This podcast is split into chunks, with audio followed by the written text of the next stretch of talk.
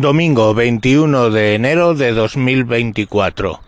Me encuentro, me encuentro eh, escuchando noticias sobre idiomas en territorios. La noticia es que a un músico de clarinete le han echado después de 27 años trabajando de la orquesta municipal de eh, en Barcelona creo que es vamos en Cataluña por no alcanzar un nivel C1 de catalán. Bien como os podéis imaginar una persona que lleva 27 años en Cataluña vale habla catalán y por supuesto seguro seguro al 100% lo entiende entonces, eh, bueno, ahí ya empieza la polémica, ¿no? Unos dicen que es un uso eh, racista, pongamos decirlo, o de exclusión del idioma, eso que están haciendo.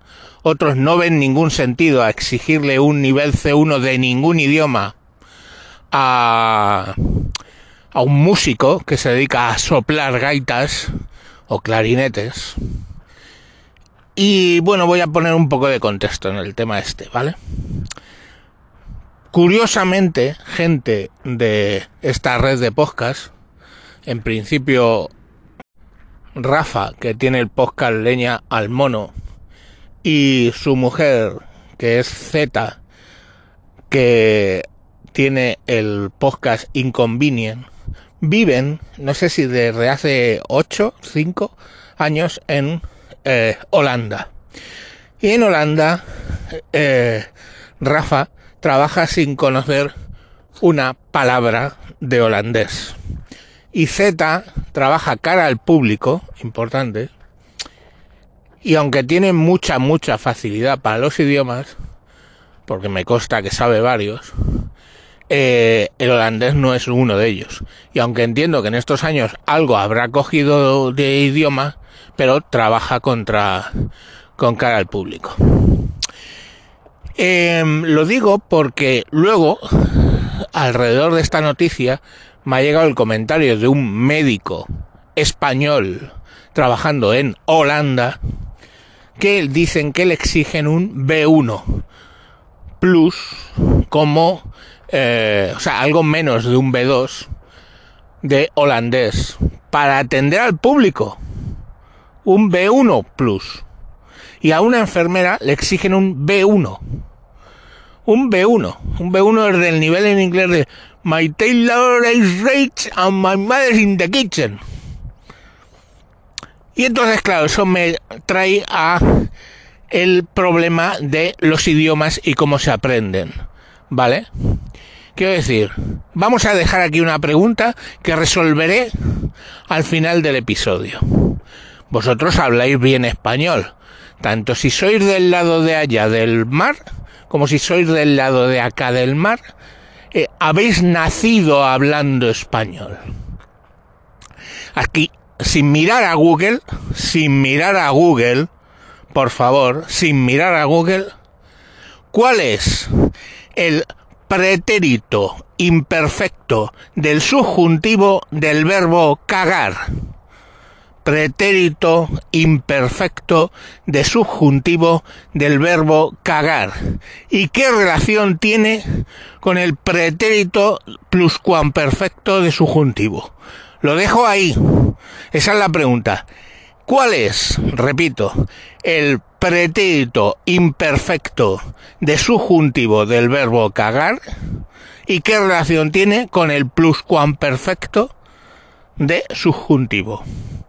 Bueno, sigo hablando. Entonces, la cuestión al final, ¿qué ocurre?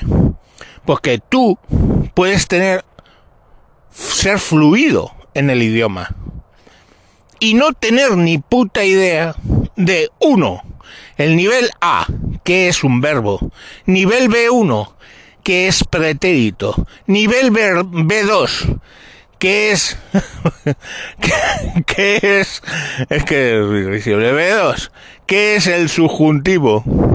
¿Vale? Nivel C1. pues te atreves un poco y dices, habiese cagándose. Y el nivel C2 es que lo buscas en Google. A lo que voy es que el nivel B1, A1, C1, C2 y todas esas cosas no se evalúa por lo bien que entiendes el inglés o el, perdón, el idioma X o lo hablas. Yo hablo perfectísimamente al nivel de un, de un nativo el inglés, pero si me preguntan en un momento dado el no sé qué forma verbal y son más sencillas que las españolas de no sé qué verbo, pues seguramente lo falle. Y de hecho, cuando me hacen exámenes, consigo un B2. Pero claro, cuando hablo con el profesor, me dice es que tú deberías estar en la clase de, C, de C1 o C2. ¿Entendéis? Porque es lo mismo que pasa en castellano. Mi hija mi hija de 10 años utiliza el pretérito imperfecto del subjuntivo del verbo cagar perfectamente, pero no sabe que es el pretérito imperfecto de subjuntivo del verbo cagar. Si yo le digo, hija, ¿has cagado bien? Pues va y me contesta bien. Y a lo mejor en la contestación me incluye el pretérito imperfecto de subjuntivo. Pero si yo le digo, cariño, con 10 años, dime el pretérito imperfecto del subjuntivo del verbo cagar, pues no lo sabe. Por cierto, si se lo preguntáis a lo mejor a un crío de sexto, de primaria o, primero o segundo de la ESO, lo mismo os lleváis la sorpresa de que sí se lo sabe, porque lo acaba de estudiar. Yo de hecho lo estudié en su día. ¿vale? Igual que todos, en la EGB. Lo estudiamos en su día. Pero, pues no, no, no, no, no tenemos por qué saber eh, esa, esa circunstancia. Esto es una pelea que yo tengo con mi hijo, el de ahora, con el de 19 años, que está en bachillerato todavía, porque ha repetido, con el tema del inglés. Él saca doses y treses en inglés. O sea, cojonudo pero sin embargo le pones Netflix en inglés y se lo entiende. Entonces, en parte, bastante bien. Y he hablado yo con él en inglés y lo entiende, más o menos bien. Pero claro, ¿qué pasa? Que eso no es lo que le preguntan en los exámenes. Lo que le preguntan en los exámenes es la diferencia entre el pretérito pluscuamperfecto de subjuntivo y el pretérito imperfecto de subjuntivo. Y entonces eso, ni él, ni yo, que hablo y entiendo mejor el inglés, lo sabemos. Y tú, españolito, no lo sabes. Entonces, ¿qué le ha pasado a este señor que vive y trabaja 27 años en, en, Cataluña?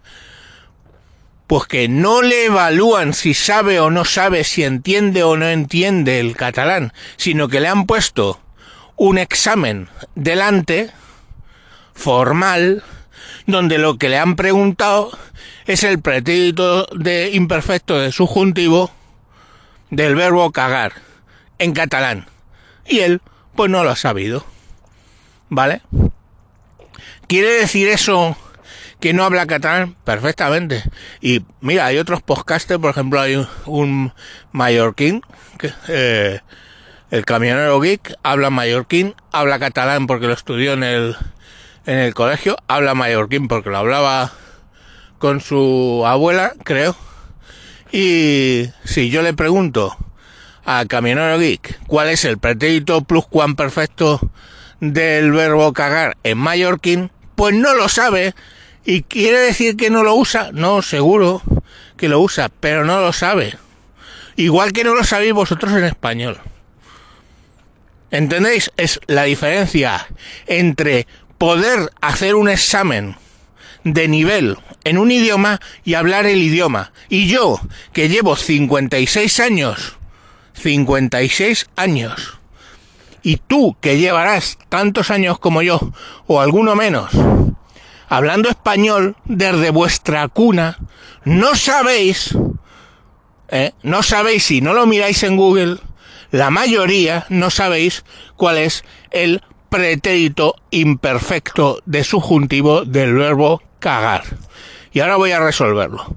El pretérito imperfecto, que es lo que dije al principio, pretérito imperfecto de subjuntivo del verbo cagar en castellano toma dos formas. Cagase o cagara.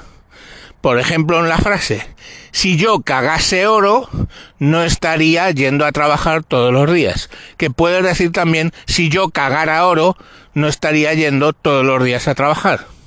Cagara o cagase. Ese es el pretérito imperfecto en sus dos formas del subjuntivo en castellano. ¿Y qué relación tiene con el pluscuamperfecto de subjuntivo? Pues que utiliza el pretérito imperfecto de subjuntivo del verbo haber más el participio del verbo cagar para formarse. Por ejemplo, pretérito imperfecto, no, pretérito pluscuamperfecto de subjuntivo del verbo cagar hubiera o hubiese cagado. Si yo hubiera o hubiese cagado bien, no estaría tomando este té para ayudarme a ir al baño. Si yo hubiera o hubiese cagado bien, ¿eh? no me dolería el estómago. Si yo hubiera o hubiese cagado bien, ¿eh? o, o yo hubiera o hubiese cagado oro, pues no estaría yendo a trabajar mañana. ¿Entendéis? Bueno, pues eso era las formas verbales y eso es mi razonamiento. Y una cosa es que en la Biblia nos dice que los idiomas aparecieron como maldición de Dios para aquellos que querían construir una torre para llegar al cielo. La realidad es que los idiomas, su función es comunicar. Comunicar, no separar personas. Separar personas es el efecto pernicioso de los idiomas. Porque yo hablo español, tú hablas inglés y cuando tratamos de comunicarnos es problemático. Entonces, la función de un idioma es conseguir comunicarse. Y si en una autonomía hablan castellano y hablan español, o sea, castellano y hablan catalán también, español y catalán, si hablan español y catalán, pues perfectamente se pueden comunicar, a menos que el que quiere fomentar el catalán haga como que no entiende o no le sale de los huevos hablar español, como le pasó a una pobre trabajadora de un aparcamiento que también se ha hecho viral últimamente, ¿eh? se ha hecho viral el hecho de que la chica no le estaba entendiendo el número de matrícula al tipo en catalán y le pidió por favor que se lo dijera en español. Como el otro se negó de mala manera a hablar ese idioma que les oprime, pues la señorita no le dejó pasar y punto. O me habla usted en español o no lo dejo pasar. Y la tía diciéndole en catalán. Pero si es fácil, en catalán, insisto. Atiéndeme, think, think. Y la otra decía, por, por cinco, vamos, no hay que ser... Pero la otra, que también se debió chinar bastante, sobre todo cuando el otro no le salió de los cojones hablarlo en español, le dijo, no le entiendo. Y si no le entiendo, no le dejo pasar. Y a tomar por culo, se quedaron sin pasar. Pues bueno, que es otro ejemplo donde las lenguas se usan para separarnos en vez de intentar usarlas para comunicarnos. Venga, mañana más. Adiós.